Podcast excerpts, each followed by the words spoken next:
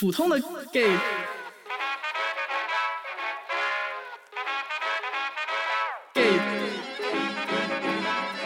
普通的，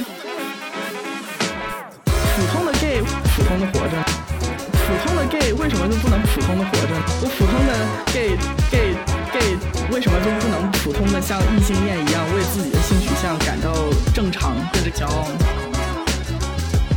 我如果是一个同性恋的话，我就要去表达自己，因为我就是这个样子的人。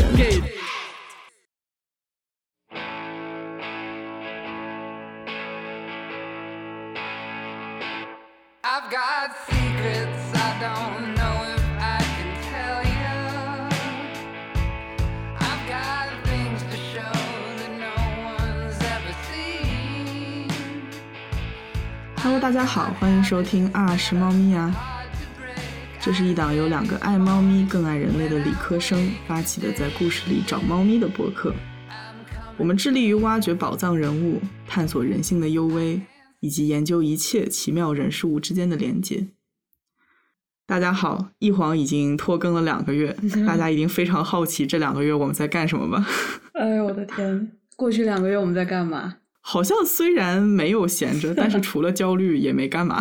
哇，明明某个人谈了恋爱，嗯，被热恋冲昏了头脑，是不是？是不是呢？还顺带冲出了一场存在主义危机。嗯，这个人到底是谁呢？大家可以猜一猜啊，猜对了也没有奖。哎，一共就两个人，还怎么猜？难不成是小猫咪？小猫咪说不关我事。好了，主播中有人谈恋爱，只是近两个月发生的诸多事情中的一件。哎，没错，啊，过去两个月确实有点折磨人，导致这个节目一拖再拖。在这里先给大家赔个不是，嗯，怎么感觉这句话像老于的语气？不要抢我台词。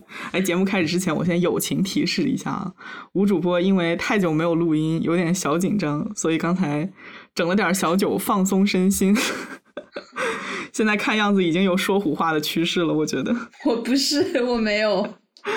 好了好了，那我们不开玩笑了。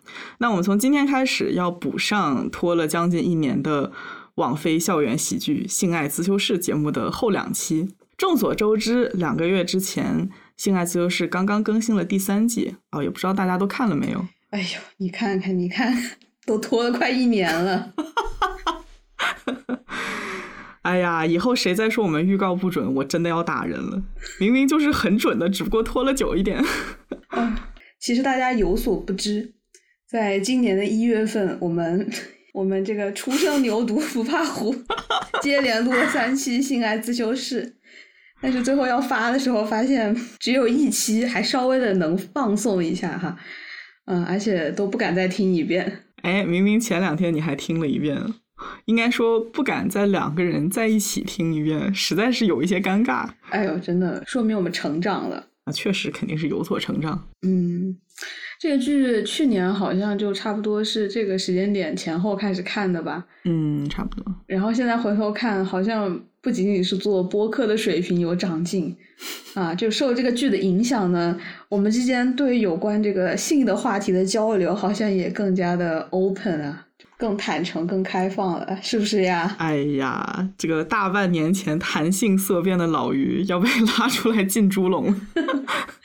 呃，这部剧就是在全球的影响也挺大的嘛。嗯然后我前两天在 YouTube 上面看到一个全球粉丝做的一个视频，啊，就是世界各地的人在 Zoom 上面聊天，嗯都是一些就是嗯性少数吧，嗯嗯，然后他们都分享了他们对这部剧的喜爱，是这部剧给他们一次补上这个青少年时期缺失的性教育的一次机会。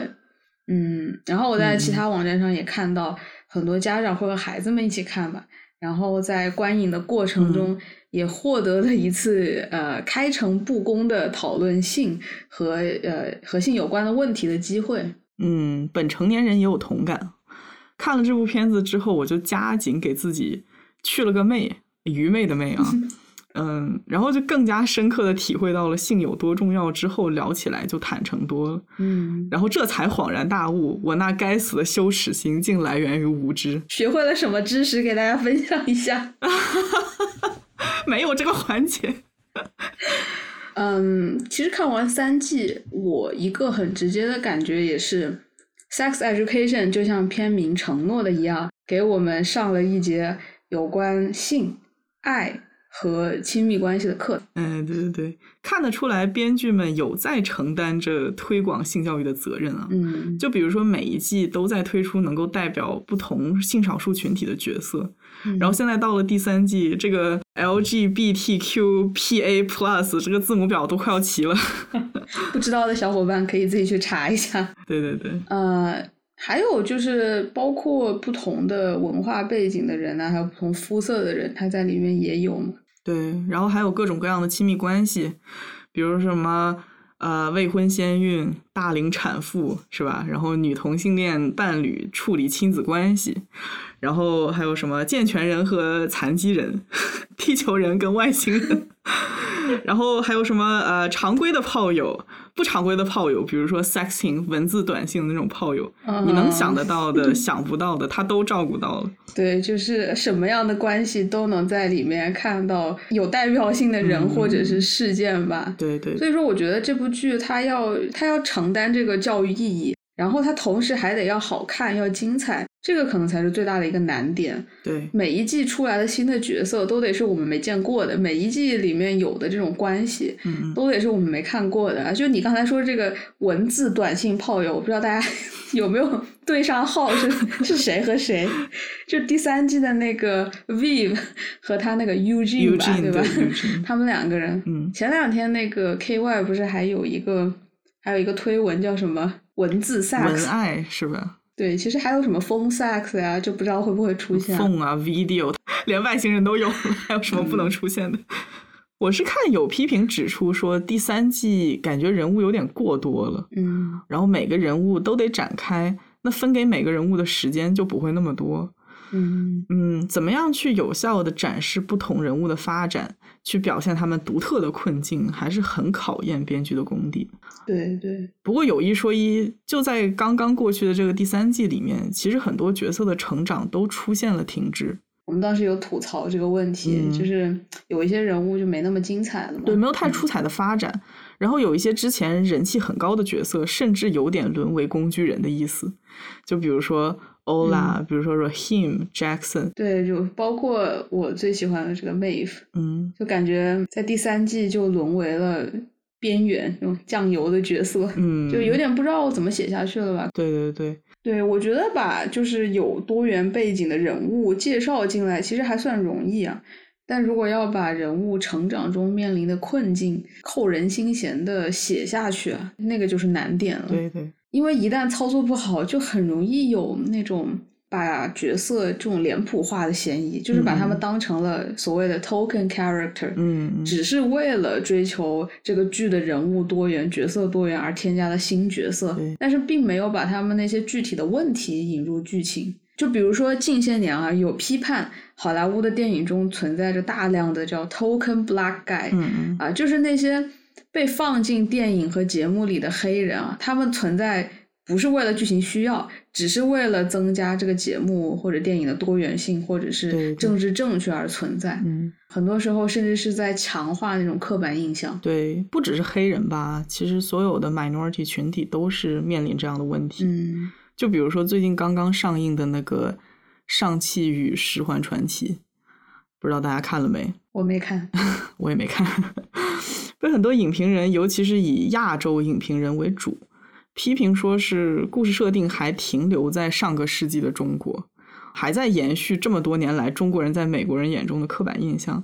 就是你又要给漫威宇宙加入黄皮肤，但是又没有用心的把故事写好。对，所以说真正的多元 diversity 和 tokenization 的区别是很大的。如果要做到真正的 diversity，我们就需要穿透那些标签，去看到嗯真正鲜活的角色，理解他的处境，最好是能够从角色的这个视角去看待他所生活的世界啊，这样才能避免人物被他者化啊，我们观众才能和他达到就是真正的共情。嗯，那么我们今天要聊的角色啊，就给出了一个真正 diversity 的示范。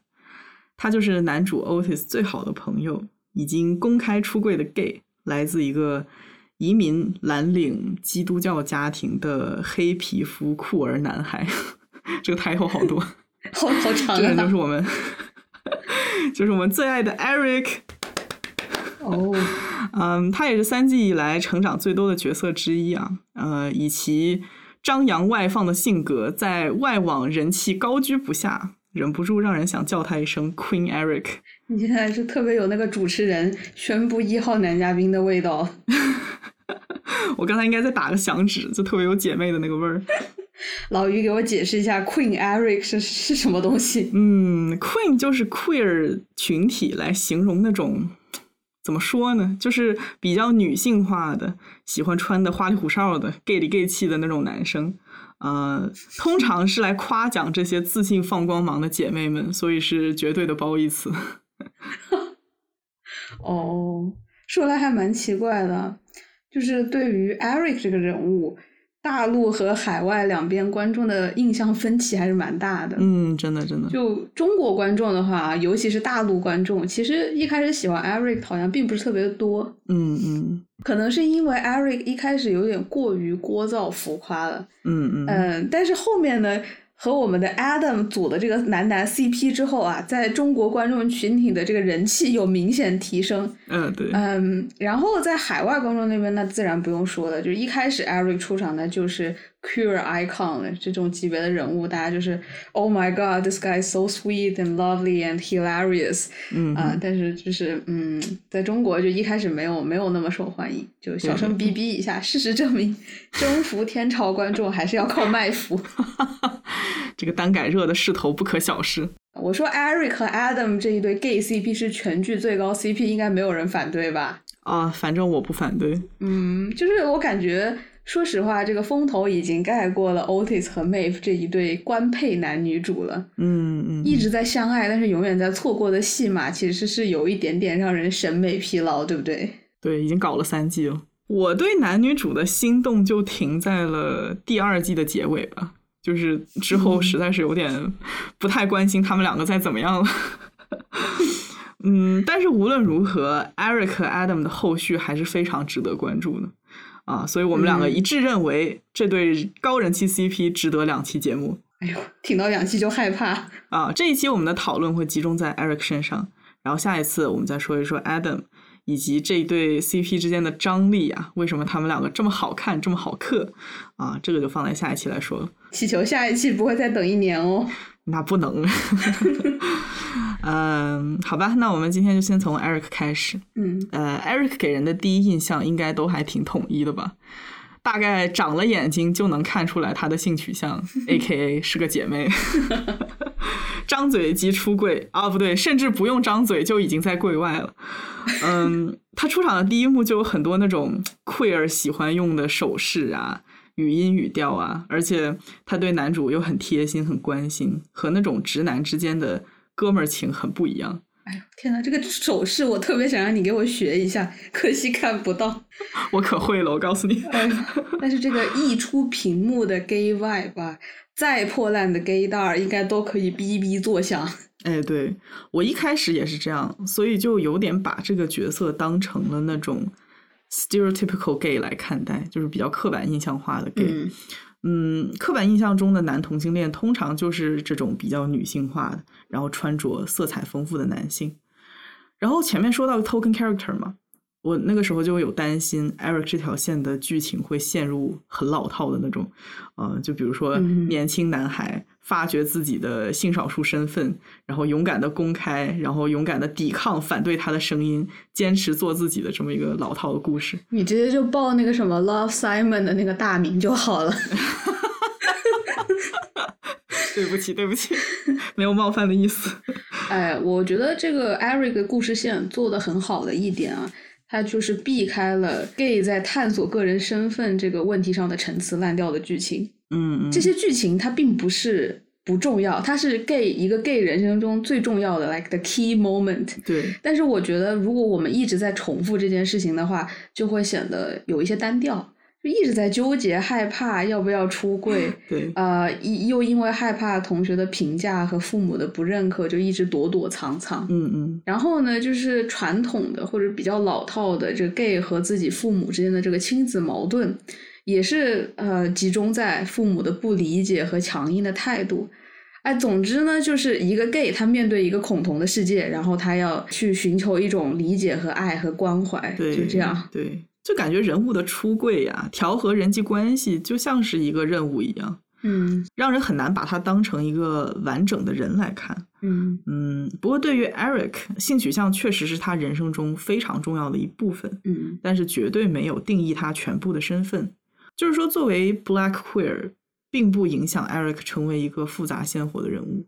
嗯，Eric 这个人物形象在经过三季的发展下，已经非常丰满了，嗯而且他内心的成长，我认为还有很多可以发展的空间。嗯啊，就不知道编剧会不会往我预测的那个方向发展。但是他其实很好的为我们展示了在前三季啊，就是一个人的性取向或者是种族，它只是定义了或者决定了一小部分的你，那个不能代表全部的你。嗯嗯也就是说，一个人他可以是 queer，也可以是黑人，啊、但是这些人群的内部还存在着很大的多样性。对，每一个 gay，每一个 queer，他们要面临的问题，会因为他们这些性少数的身份而有一些不一样，有些独特。但是这不是单一的。对，我我其实觉得性少数的身份，其实应该让人物的内心变得更加复杂。对，但是在很多处理的不好的影片、电视剧中，他表现出来的状态，他整个心理的状态是相当扁平单一的。嗯，没错，把人物扁平化会固化刻板印象，他失去了美感不说，对平权本身也没有什么实质性的帮助，我觉得还挺不好。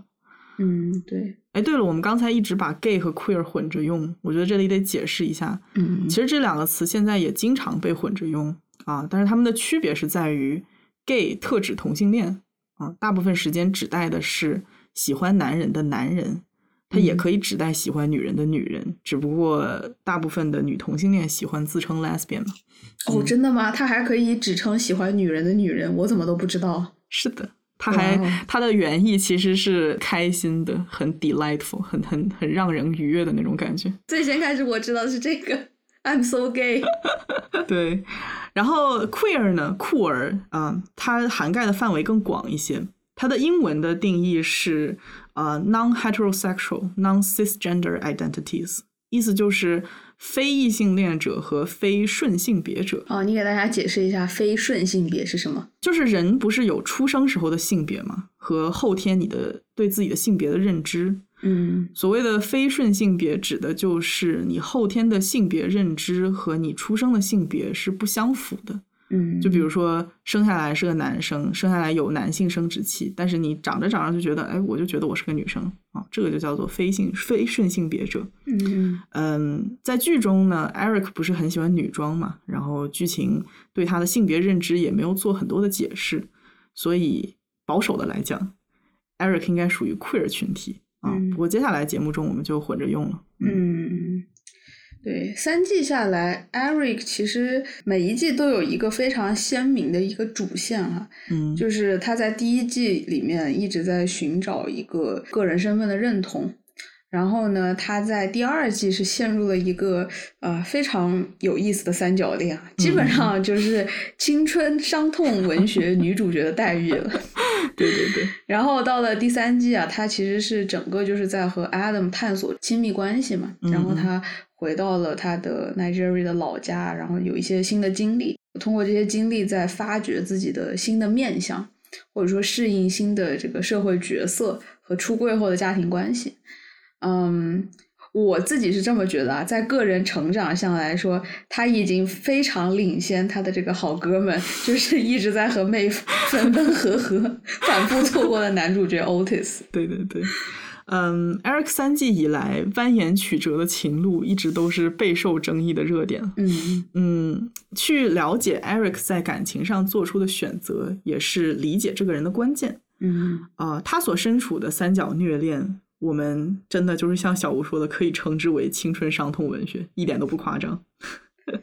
我来介绍一下啊，追求他的两位男嘉宾，一个是长期霸凌他，却在偶然的一次机会亲了他一口，然后又爱上了他的一个忧郁暴躁的男孩 Adam。哇，不只是亲了他吧？就不只是亲了他的嘴巴，嗯，我就不方便多说了，大家有兴趣的可以自己去看。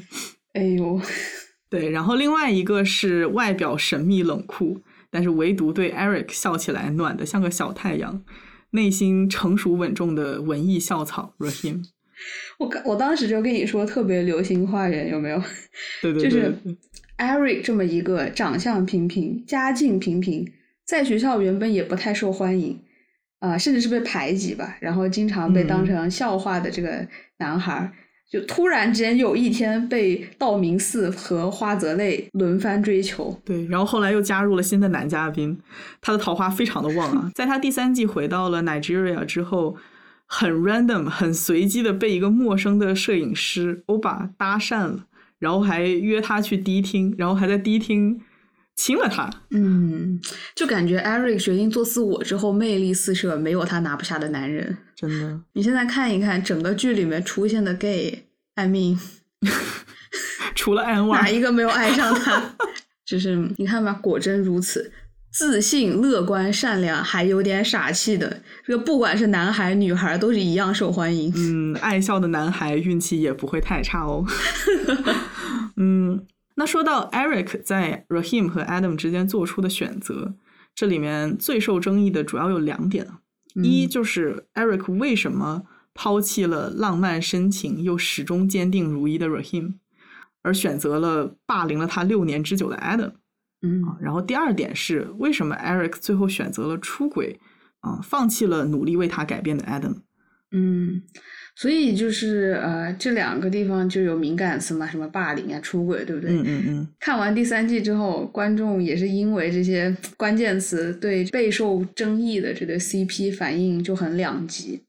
就其中一批人说：“我不管，我的 CP 必须结婚，求求他们了，第四季给我整复合吧。嗯嗯嗯，但是呢，就是还有另一批人说：“呃，这个 Eric 真是一个渣男，希望 Adam 第四季能够找到自己的真爱。”嗯，我严重怀疑这批人跟第二季结束的时候高喊 Eric 不要跟 Adam 在一起，他值得更好的，而不是一个霸凌他的人，应该是同一批人。有道理，对道德判断都下的很快嘛，对吧？嗯嗯，第二季说到霸凌了啊，有这个霸凌历史，赶紧跑呀，越快越好。然后第三季看到 Eric 出轨了，哎呀，那就是哎呀，这这赶紧跑出轨男，赶紧跑。exactly。我们这里没有为校园霸凌和感情中出轨这种事情洗白的意思哈。本节目的价值观非常正，但是我这个地方还是想要嗯多说两句。就是我们在看这个剧的时候，尤其是在遇到涉及到这些敏感话题的剧情的时候，如果嗯说直接放弃了思考和共情，是不会收获除了愤怒以外的任何东西的。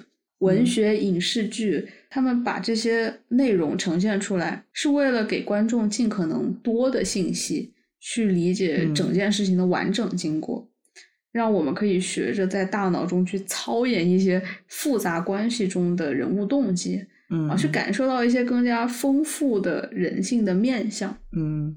就好比如果我们在看莎士比亚的《奥赛罗》，如果只看到了奥赛罗因为嫉妒冲昏了头脑，然后这个一气之下杀死了自己误以为出轨的妻子。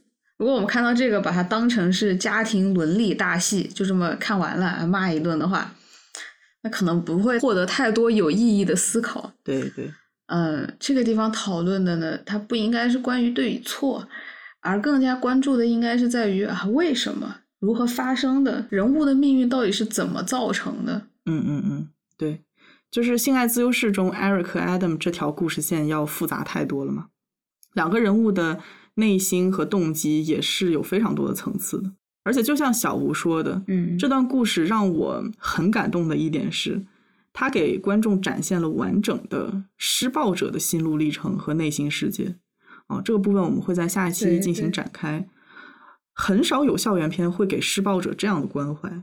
嗯，也正是因为这样，嗯我会觉得，如果看完了这段故事，还非得要去给两个人应不应该在一起一个明确的结论，会略显廉价。嗯，其实三季看下来啊，无论 Eric 和 Adam 他们是分还是合，嗯，都围绕着一个很大的主题，就是 identity 身份。嗯呃，其实这两个人物的成长弧，他们是很高度的吻合在一起啊。都是和探索自己的身份相关的。嗯，比如说第二季，Adam 和 Eric 有一段非常短暂的这个午夜约会、地下暧昧期。嗯嗯啊、当时 Eric 觉得很浪漫嘛，可是他后来拒绝了 Adam 见面的要求。嗯他说的理由是这样的，他说的是我经历了那么多，才学会接受自己。如今我不愿意再为了你去隐藏自我。对，呃，后来第二季结尾呢，Adam 当着全校同学的面向 Eric 告白，大声的说出了爱意，啊、勇敢为爱出柜。这个时候，Eric 又放弃了各个方面条件都很好的 Rahim，走向 Adam。嗯啊，这个原因就是他妈妈暗示他的一句，他说 Adam makes you shine，就是嗯 Adam 让他变得很闪耀，对还是关于他自己，他自己想要变得闪耀。嗯嗯，那么到了最后第三季，Eric 又再一次和 Adam 分手了啊，这个原因又回到了非常接近第一次的原因。他说：“我用了这么多的努力才寻找到自我，如今嗯我和你在一起，却感觉在失去他。嗯哦，因为这个原因，他要和 Adam 分开。我们看他这个每次做出决定，他给出来的原因，Eric 和谁在一起，他要不要从一段关系中抽身而出，他理由都是同一个，就是他的 identity、自我。也就是说，Eric 他真的把自己的自我放在一个非常非常非常高的位置，他是嗯绝对不会愿意在爱情里面啊、为这个东西做出一点的妥协的。对对你可以说他把他的这个自我保护和自我重视放在一个非常高，甚至高的显得他有点自私的地位了。对，没错。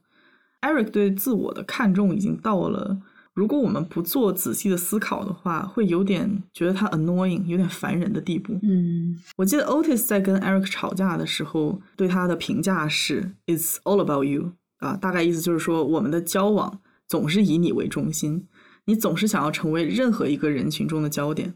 嗯。其实再进一步去想一想，Eric 如此关注自我的原因，不难发现啊，来自他人的关注是 Eric 一直非常渴望的东西，对，却因为他 minority 少数派的身份，从来没有完全拥有过这种关注。嗯所以说，他对于自我无法被看到的焦虑，贯穿了整个人物的脉络。嗯对。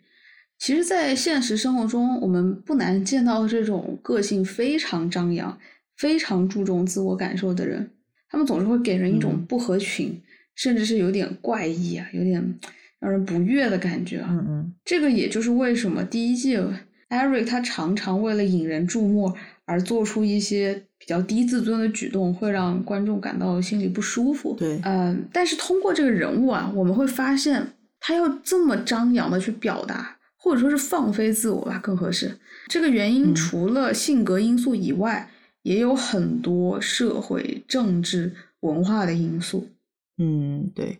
所以我们这一期要回答一个困扰了老于三季的问题啊，就是说为什么做自己对 Eric 这么重要？嗯为什么张扬到甚至有些夸张的表达啊，放飞自我是 Eric 人生中的头等大事？嗯，我觉得还有一个连带的问题，就是为什么对于 Eric 来说，做自己比和一个喜欢的人在一起还要重要很多？我觉得这个行为在很多人看来可能是反直觉的，尤其是 Eric，他一开始给人的一个感觉就是非常的恋爱脑嘛，啊，对对对对，但是他慢慢的他就开始克服这个东西，他开始把他自我放在一个非常重要的位置。嗯嗯嗯，我觉得第三季结尾，Eric 决定分手的这个争议啊，其实你把它再扩大一些，它其实是围绕着一个关于 gay relationship 的一个争议，就是嗯同性恋亲密关系中一个很大的议题。为什么这两个人他搞恋爱、搞对象，他一定要出柜？他甚至说是要高调出柜。如果只是两个人在一起，两个人躲在一起默默相爱，享受两个人的生活，或者说是只是让圈内三五个好友知道啊，这样不好嘛？嗯你就非得搞到人尽皆知吗？嗯嗯嗯嗯，至少 Eric 和 Adam 这两个人恋爱观的不一致，在这个问题上面的分歧啊，就可以明显的反映出来。嗯嗯，在看第三季前后，我对于这个问题的观点还是有很明显的变化。嗯甚至在第二季结尾，Adam 在舞台上大声说爱，勇敢的牵起 Eric 的手的时候，我还是觉得 Well, OK, that's nice，但是其实没有必要。嗯，就对于 Eric 的夸张行径，总是想问一句：有这个必要吗？啊，那个时候还自以为是成年人的稳重啊，现在看就还挺消极的。对，就是还有刚刚我说到这个问题，就是我们之前有做过一些节目，就中国式基佬嘛，就说嗯嗯，这个中国式基佬有一种 默默的，默默的力量。嗯，其实这确实是一个就是。就是这个人群中非常明显的一个特征，嗯，就是他们会藏在一个隐秘的地方，然后就暗戳戳的表达爱意。对对对，大家就会觉得这很甜呀，这没有什么不好呀，这样子才美，对吧？隐晦的爱才最美。对对对，我我希望大家在听完这期节目之后呢，会对这个问题有一些想法，就是。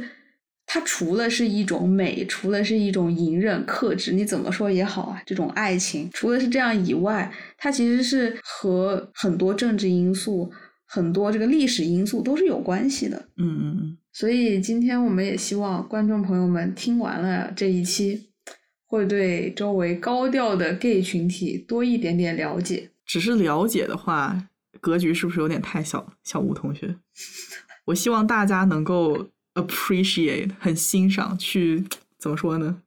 为这些勇敢展示自己的朋友们鼓鼓掌，好不好？好吧，其实我刚刚是从一个普通人的角度来说这个话，但是女主播似乎是在代表 性少数群体发言。Oh, of course, I'm very proud. 前面我也说啊，一个好的 diversity 角色能让我们学着从另一个人的视角看原本熟悉的生活，把它陌生化，进而更加理解角色背后群体遭遇的困境。嗯，呃，那我觉得 Eric 达到了这个效果，因为在这一期以前，我对 gay 文化其实并不是那么了解，但是在观影啊、理解人物以及阅读了一些自传书籍以后。啊，现在可以很光荣的说，我已经入门了这个 Gay Studies One O One。A student。I'm gonna feel every feeling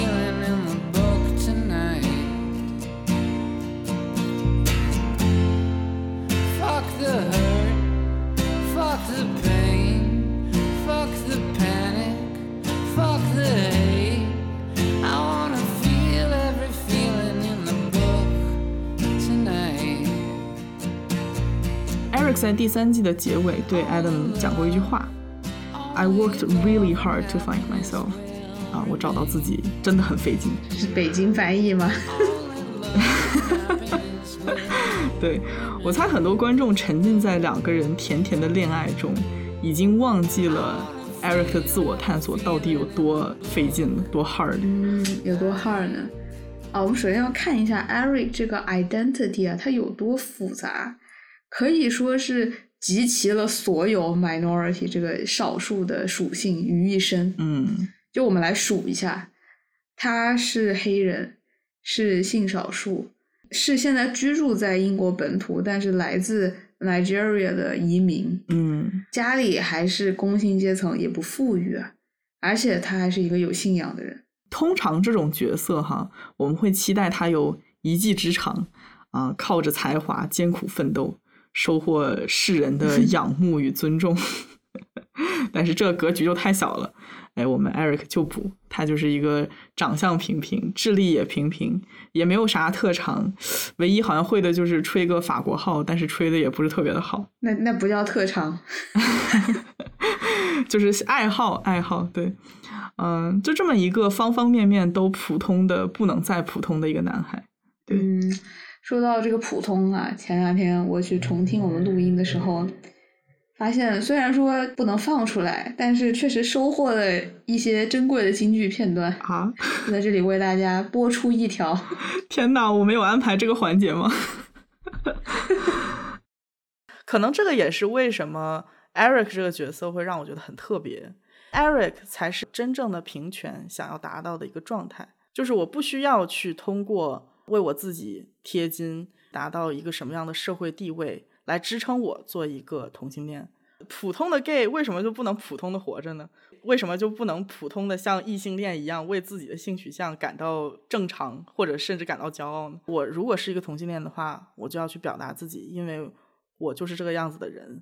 可以说，编剧在 minority 这个属性上啊对 Eric 真的是下了狠手。嗯呃，要放在以前，可以把他身上这些标签呢放在好几个，分别放在好几个角色身上。嗯但是这一次呢，就全部放在这一个人身上。所以说，Eric 真的能够算得上是弱势群体中的弱势群体。嗯，其实我觉得这是个强有力的 reminder，不是吗？就提醒着那些生来自带正常人，甚至是人上人身份标签的幸运儿们啊，有些人的出场设置就注定了他没有选择的进入了人生的 hard mode 困难模式。嗯就拿 Eric 来说，他既属于每一个身份标签背后的群体，也不属于，就是说他他连怎么定义自己都不知道。嗯，啊，这个地方我就想引入一个概念啊，就是 intersectionality，身份的交叉性。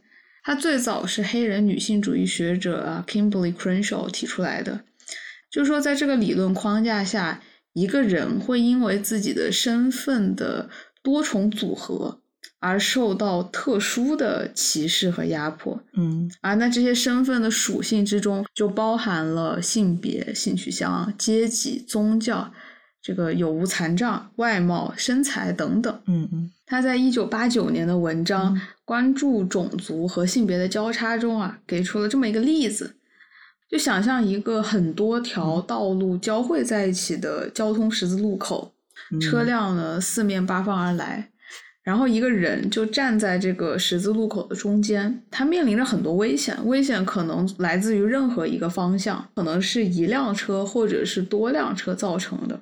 嗯。那他当时用这个比喻，就是说明啊，黑人女性她站在非常相似的一个位置，就是这个嗯。十字路口中间，然后她所面临的来自四面八方的危险呢，就可能是各种各样的歧视，包括嗯。性别歧视、种族歧视、阶级歧视，然后她可能遭遇其中的一种或者多种。嗯嗯。嗯，而且更多的时候，黑人女性她遭受的歧视，既不属于种族主义的法律范畴，也不属于性别主义的法律范畴，啊、就好像是落入了一个法律的灰色地带，啊、就嗯各个方面他都对他是不管不顾的。也就是说，黑人妇女她受到的压迫呢，会比一般的黑人群体或者是女性群体更为严重，而受到的嗯法律保护也会更少。那如果这个黑人妇女是来自比如说社会底层，啊、那她又会比中产的这个黑人妇女啊，面对更不利的社会环境。嗯呃，如果这个是来自于社会底层，而且同时还是个单亲妈妈啊、甚至她还有可能身体有残疾 啊，好了好了，我觉得你可以不用再叠加下去了，我已经要哭了。反正大家应该都 get 到了你的意思。啊，那我再多插一句啊，嗯交叉性这个概念啊，也是近些年女权主义领域中一个非常热门的概念。嗯嗯嗯，很大一部分原因也是现在的学者们就开始反思，之前的女权运动是不是太关注于白人女性，嗯这种更优越的女性，而对社会中更加边缘的人其实没有太多的关注和照顾的。比如说第二波女权主义运动，它是就是很集中于从女性的角度看问题，嗯他们口口声声说我们我们女人们啊，但是他这个女人们究竟是谁？其实呢，在当时那个语境下，它指的更多的是白人啊、中产、异性恋的顺性别的女性们 啊。对，她们在作为女性被边缘化的同时，也边缘化了更多不属于刚刚这个主流分类中的女性。嗯嗯嗯当然，交叉性也不仅仅是应用在女权主义中，而是适用于每一个人嗯啊。这就是为什么引入了这个概念之后呢，女权主义者也会去倡导人们啊多去回顾自己的经历，关注自己身份中那种多元交织性和这些很复杂的这些因素的组合啊所带来的具体的个人问题。嗯嗯。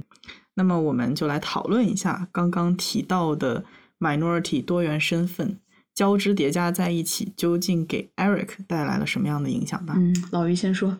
好的，嗯，我觉得最显眼的当然就是 Eric 的种族和他的肤色嘛。嗯他是一个来自移民家庭的黑皮肤男孩，在十三岁的时候跟着家人从尼日利亚移民到英国。嗯啊，然后他的家里人非常的多，一共有五个孩子，但是只有 Eric 一个男生，就是感觉 为了生这个男孩就 费尽了心力。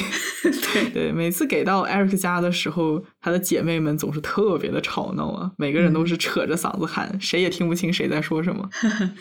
对，在这个大家庭里面，其实小孩是更加不容易受到父母的重视嘛。嗯嗯啊，我记得他们家那个第一个镜头还挺好笑的，嗯，就是 Eric 在一群叽叽喳喳的这个姐妹中啊，低头不语，吃着早饭，看起来就是一个老沉稳的大男孩了。但是其实回到房间以后，比谁都姐妹。对，回了房间之后，这个小裙子一穿，小粉一涂啊，老娘最美。不过这个 Eric 一开始在家里面其实是只要是有家人的时候就比较低调嘛，不敢声张，嗯还是和他成长受到的这个 West African 文化的影响很深，就西非的文化影响。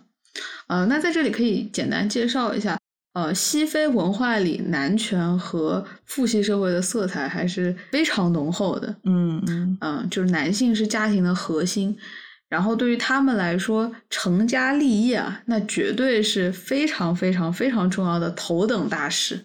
而且家庭当中的男性有保护女性的责任。我记得 Eric 的爸爸在很多跟他的单独谈话当中都提到过啊，不要在你妈妈面前穿着很奇怪啊，或者是做出比较女性化的举动，会嘱咐他，哎，你嗯不要让妈妈担心啊，让你要成熟，要表现出有能力保护好妈妈和一家子姐妹的这种感觉。对对，整体来说，这个社会也是特别的保守传统啊，而且对于就是男性和女性的定义是很两极对立的。嗯就是这种两性之间性别的这种差异和区别啊，会在成长的过程中不断的被强调。嗯嗯嗯，跟 Eric 同性恋身份产生直接冲突的，还有尼日利亚在二零一四年出台的反同性恋法案，哎，对，听起来非常的魔幻啊。是的，但是这个法案明文规定，嗯、同性恋之间的爱慕关系和行为是犯法的啊、嗯而且违法者最高要被判十四年的有期徒刑。对你没有听错，对，我记得当时小吴刚开始说的时候，我还说：“你确定这个是写在法律里面的吗？对，二零一四年嗯。刚刚通过，其中不仅仅是明文禁止同性之间的亲密关系和婚姻啊，？”嗯，而且他鼓励公民举报周围潜在的这个同性恋分子，分子也不允许。对，也不允许哦。就正常人是不能够打引号的正常人是不能够就是随便参加那种同性恋组织的什么活动啊、游行呀、都是都是不可以的，要立马举报的。哦，我想起来第三季 Eric 他不是回尼日利亚嘛，嗯，然后他跟那个摄影师欧巴在出租车上就有些 gay talk，就是同性恋之间的那种说话方式，哦，我一定要你学一下。快 他就有点小激动的问欧巴说说，哎，你要带我去哪儿啊？Somewhere sexy, somewhere fun, somewhere a little more sweat。有那个味儿。结果就是被出租车司机瞟了好几眼。对我，我当时其实以为那个眼神只是出于歧视，没想到人家是想要举报他。对，怪不得当时欧巴示意他赶紧闭嘴啊，不要搞这些有的没的。对对，嗯、在很多政治意识形态比较保守的非洲国家，都有很强的排外的倾向。嗯嗯比如说，在他们这个邻近的津巴布韦啊，嗯 他们的领导人啊 Robert Mugabe 就公开声称同性恋啊、是外来的这个 white disease，就是只有白人才会有的怪毛病。这个真是跟 Trump 的 Chinese virus 十成一脉。对，他说同性恋是 un-African，是绝对不属于非洲人的。嗯很努力的去呼吁本地公民，防止他们的这个本土的文化和价值观受到外来的文化的侵蚀。嗯嗯，所以完全可以想象，性格张扬的 Eric 从尼日利亚移民到英国是一种多么解放的体验。对，就孩子压抑了那么久，可以放飞自我，不用担心被警察抓起来了。对啊，刚开始他对自由的期待值肯定是非常非常高的，嗯，不过也并不是完完全全的放飞。虽然说安全隐患降低了很多，也不会有人把他抓起来坐牢，嗯但是大部分时期，Eric 还是只能在自己的房间里面放飞自我。对，而且，嗯，其实移民的身份还是给 Eric 一家带来了很多的不方便啊。嗯就我们可以看到，作为一代移民，Eric 的父亲还是有一种想要小心翼翼的融入当地文化的这种感觉。嗯，小心翼翼的融入，合理怀疑这真的是融入的方式吗？这个词就给人一种夹缝生存的感觉。嗯，说说夹缝生存也不为过。就 Eric 的爸爸一直对他灌输的是：你不要声张，不要出错，不要引起当地人的不满。到了一个新地方，就是要保持一种稳定的生活嘛，嗯最好就是做一个社会中的小透明。其实这个在我们身边很多的这种华裔家庭身上还是可以看到的。对对对，是这样。这就跟我们 Eric 想要成为万众瞩目的焦点的性格产生了冲突嘛。剧中我们看到 Eric 非常喜欢 drag，drag 的中文应该叫叫做什么异装或者变装这样的。其实这个是 queer 文化中浓墨重彩的一部分。嗯 queer 们通过穿上非常夸张的女性服饰，还有画上浓妆来体现女性的那种美嘛。啊，然后他们也会通过走秀啊，让每一位 drag queen 去表达，去成为全场的焦点，为自己感到骄傲。嗯有兴趣的小伙伴可以去看一看《RuPaul's Drag Race》，是一个嗯美国的综艺，已经出到十三季了啊，非常非常多的抓马，还挺有意思的。所以说这种是你一个人会偷偷看的吗？在我们不一起看片的时候。对，啊，这里补充一下，就是 queer 们他们穿上这种女性服装，其实除了是表现、体现女性之美以外，还有一个就是他们想要去打破二元对立的这种性别构建，嗯想要去模糊这种两性之间的边界啊。其实就仅仅是作为一名 black queer 啊，就是黑人和性少数的交叉。就足够给这个当事人身份认同上带来很大的困惑了。嗯白人对黑人啊，常常有一个刻板印象，就是 straight and masculine，、嗯，就是直男硬汉的形象。嗯然后这种刻板印象在黑人集体的内部也在不断的被强化。嗯就是面对随时可能出现的暴力，黑人男孩在成长的过程中呢，就被要求更加的这种强壮啊、坚强、勇敢。呃，我在准备这期节目的时候，看了一本就是黑人性少数作者写的自传，嗯叫做《All Boys on Blue》。嗯啊、翻译的意思就是不是所有男孩都是蓝色的。然后作者就说，呃，这种就是身份的双重性，就是 black and queer，让他很长一段时间没有办法接受自己的身份。在白人主导的社区群体里呢，大家就首先把他当成是一个黑人，嗯所以就把他从圈子里面排斥出去。但是在黑人的圈子里呢，啊，他这个 queerness 就是他这个就是啊非常阴柔的这种气质啊，嗯啊又会阻碍他成为一个在这个地方打引号的正常的黑人。嗯也就是说，他那种女性化的行为举止会损害黑人男性非常注重的这种阳刚之气、嗯啊，让他显得就很不男人。嗯所以无论是在哪个圈子里面，他都是不受待见的。嗯，对，嗯，就是在 More Mordell 这个校园里面，还有另外一个 open gay，就是已经出柜了的 gay，叫做 Anwar。看他的肤色和五官，应该是印度人嘛，也是有色人种。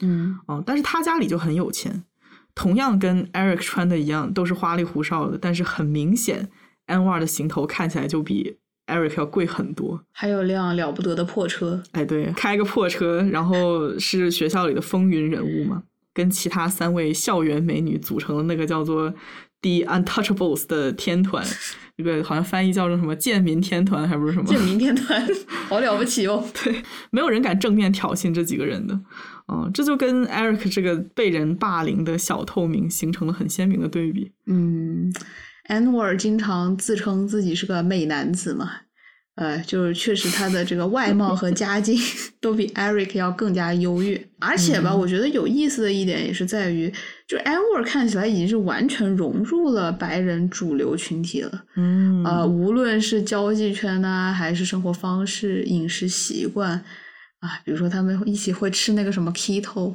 没有没有没有任何碳水的 salad，对吧？没有碳水，没有肉的。啊、对，然后他的这个穿衣风格也是嘛，就非常的接近，或者说引领潮流了，已经不能不已经不能说是融入主流了。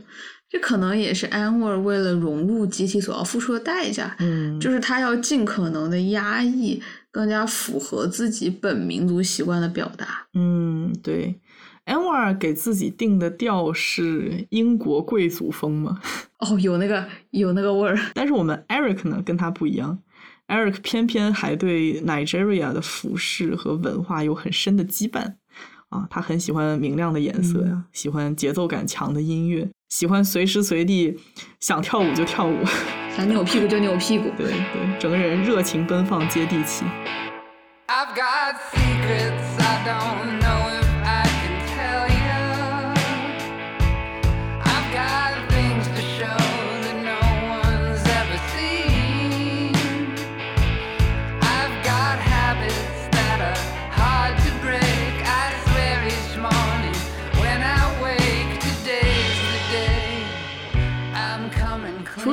黑人和 queer 这两重身份之外，Eric 还是一个有信仰的人。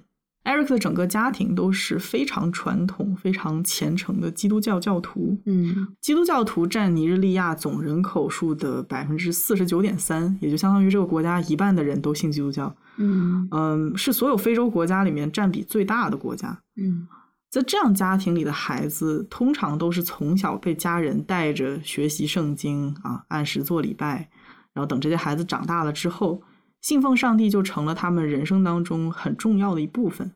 嗯但是对于 Eric 这样的同性恋者们，在信仰面前往往是很迷茫、很无助的状态。嗯啊，因为大家应该都知道嘛，圣经里面有非常明确的谴责同性恋者的句子，就比如像旧约里的呃立位记，新约里的罗马书都有。这个就把同性恋群体领到了一个非常进退两难的境地。嗯在传统严格的宗教团体里，同性恋者无法避免的要在继续信仰上帝和坚持自己的性取向，成为上帝的弃子这两个选项当中做出一个选择。嗯就前段时间我看了一个叫做 Black Gay and Christian 黑皮肤同性恋的基督教徒的 TED Talk，演讲人 Noah Mitchell 提到了他在青年时期因为性取向感到不知所措的经历。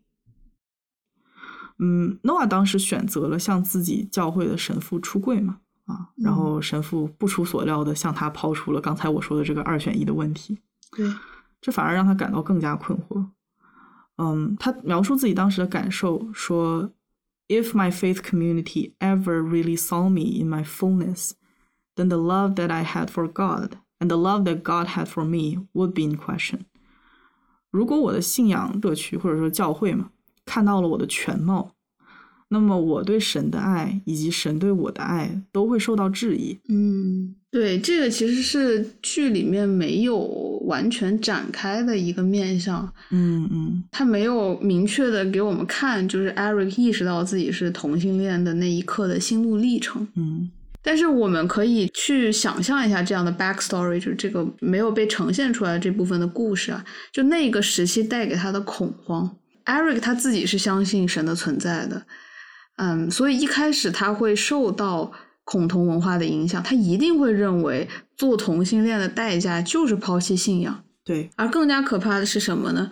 这份信仰是他们家的粘合剂，是把他们一半的民族的人凝聚起来的一个东西。嗯，这个信仰是他们家的 routine，是他每天生活的一部分。他们每天吃饭之前呀、睡觉之前呢，都会祷告啊。那嗯这个地方就有一个细节啊，就是第一季的第五集，他们家里人围在一起吃饭，然后也还是会牵起手来祷告嘛。嗯嗯但是因为 Eric 他之前提出了不去教堂，所以这个时候家人没有牵他的手。其实这种尴尬，这种尴尬会在日常生活中很多很多的细节，很多很多的这种日常的事、嗯事物上面都会体现出来。所以，如果放弃了信仰呢，他就会和家人之间形成非常大的隔阂。嗯，对，嗯，其实我觉得这个是想想很可怕的一件事情啊，因为移民家庭它融不进主流社区，他很多人他在国外他就拥有的就是自己的那一个小家，嗯，但是如果连这点最后的港湾都没有了，那真的就是一点归属感都找不到。对，这个也就解释了在看剧的时候，我们从 Eric 的信仰中感受到的那种犹豫。嗯嗯，他并没有像自己的教会，也并没有像自己的大家庭，就除了他核心家庭以外的大家庭啊，公开自己的性取向。也可能是因为负罪感，他不再去做礼拜。嗯，其实 Eric 明里暗里都没有回答这个二选一的问题。对，因为上帝的信徒和同性恋者都是他不能够抛弃的身份。当问题无解的时候，就只能够逃避。嗯，所以就我们刚刚说的 Eric 这所有的这些身份啊，就是少数的，或者是那种明显的不利的他这种他身身份的因素，同时他又作为一个青少年，他在这么一个特殊的时期，会感到那种前所未有的茫然，嗯就好像不属于任何地方。各个身份之间好像是在消除彼此，又好嗯像是在继续的去增强那种不利的一面。嗯嗯嗯，好像有时候为了融入一个群体，就必须隐藏自己的另外一面，对。对但是又因为那些不利的因素，因为他另外的一面，导致他在这些群体中更加难站稳脚跟，更加难找到自己的那一个位置。嗯嗯，对，我们观众是站在上帝视角嘛，啊，我们看到的是 Eric 始终不想要舍弃任何一个身份。就比如说我刚刚嗯提到的 Eric 在信仰面前的犹豫啊，再比如说他中间有一段短暂的迷茫期，他尝试抛弃自己 queer 的身份，却最后让自己变得更加的困惑。就似乎不管扔掉哪一个，Eric 就不再是 Eric 了。嗯嗯，所以我觉得他人生难就难在如何去保持这些互为冲突、互相抵消的身份。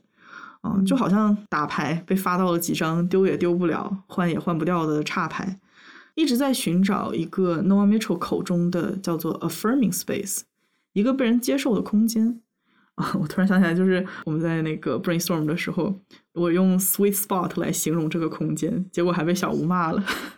对我，我觉得这个地方它真的是不能算是一个 sweet spot，因为我觉得它无论如何都是一个非常苦涩的体验，一个非常尴尬的位置。对对，就是我们在说 sweet spot 的时候，就感觉是，哎，我在几个冲突的这个价值之间，哎，做一下取舍，我尽可能的去找到一个最优解，一个能让我利益最大化的地方，好像是哪儿的好处都能占到一点，尽善尽美啊。但是 Eric 就真的不是，我觉得他是在每一个这种 intersection 中的夹缝求生。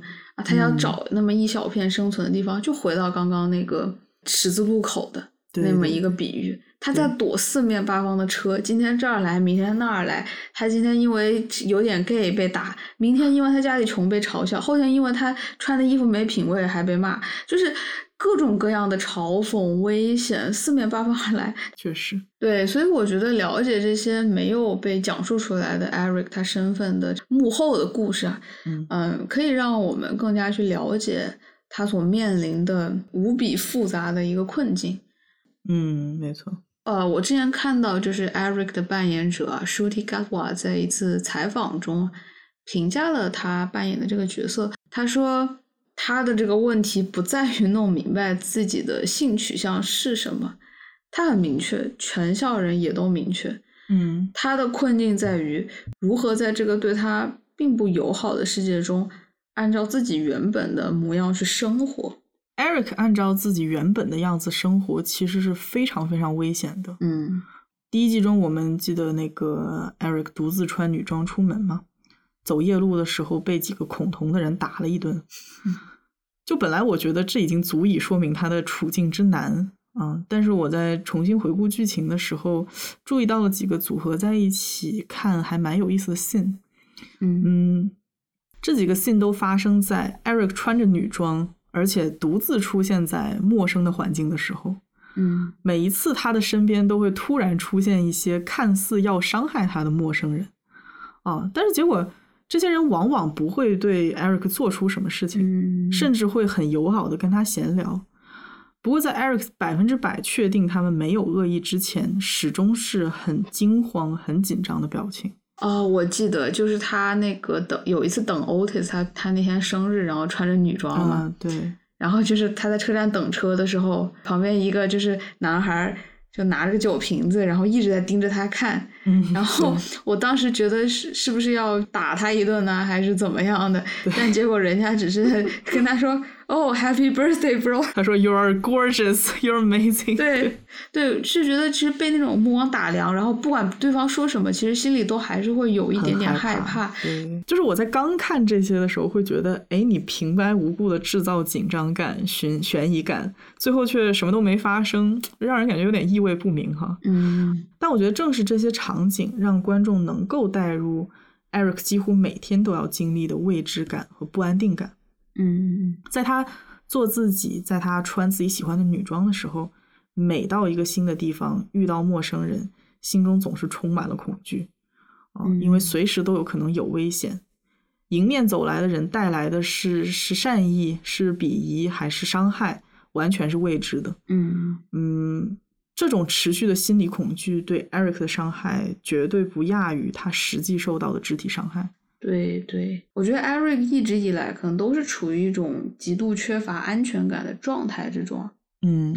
就那刚才说的那本自传吧，《All Boys on Blue》里面的呢，作者也说到了他中学遭遇的一次经历啊，嗯，就是有一次他放学之后呢，要回家的时候，结果就被一个白人男孩带领的一个混混小团体，这可能里面还有其他的黑人吧，就被这么一个团体呢就暴打了一顿，啊，摔碎了门门牙，所以他之后很长一段时间都不敢笑。嗯但是就到了如今啊，他也不明白当时被暴打的明确原因。就是他说，对于很多嗯黑人，而且尤其是还有点这种他所谓的这种 sassiness，嗯，就是有点有点娘娘腔的这种黑人来说，男孩儿啊，无缘无故的暴力都来的特别的突然。就是在很多时候，你甚至不需要做什么，你呼吸都是错的，你走路的这个姿态、神态、吃东西的样子，都会让对方感觉到不悦，然后就拳脚相加了。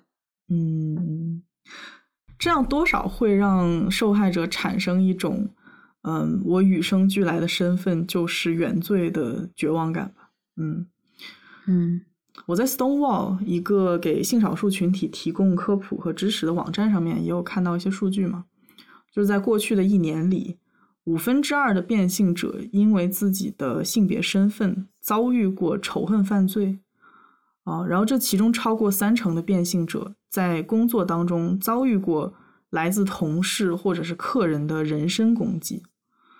嗯嗯，而且同性恋的处境也没有好到哪儿去吧？啊，百分之六十的男同性恋会认为牵着自己伴侣的手走在街上这件事情会让他们感到不适。就可想而知，Eric 所面对的这个不安全的世界，对于这个群体是多么具有代表性。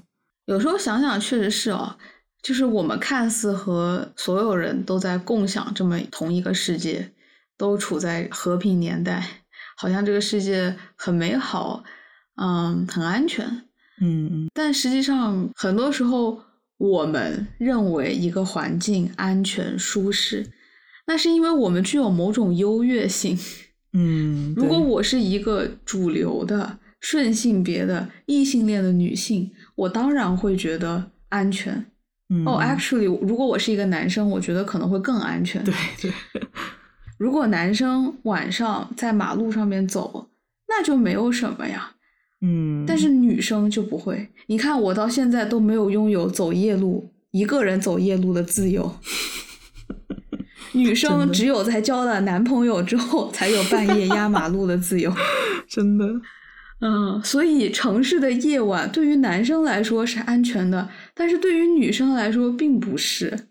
Eric 所面对的世界也是一样的，嗯一个暴力、危险、嘲讽、这种谩骂，随时都有可能降临发生的这个世界，它带给 Eric 的恐惧有时候并不是我们能够很轻易的去想象的。嗯嗯而且我觉得阻止我们去想象、共情他处境的一个因素啊，恰恰就因为他这样的人就在我们身边。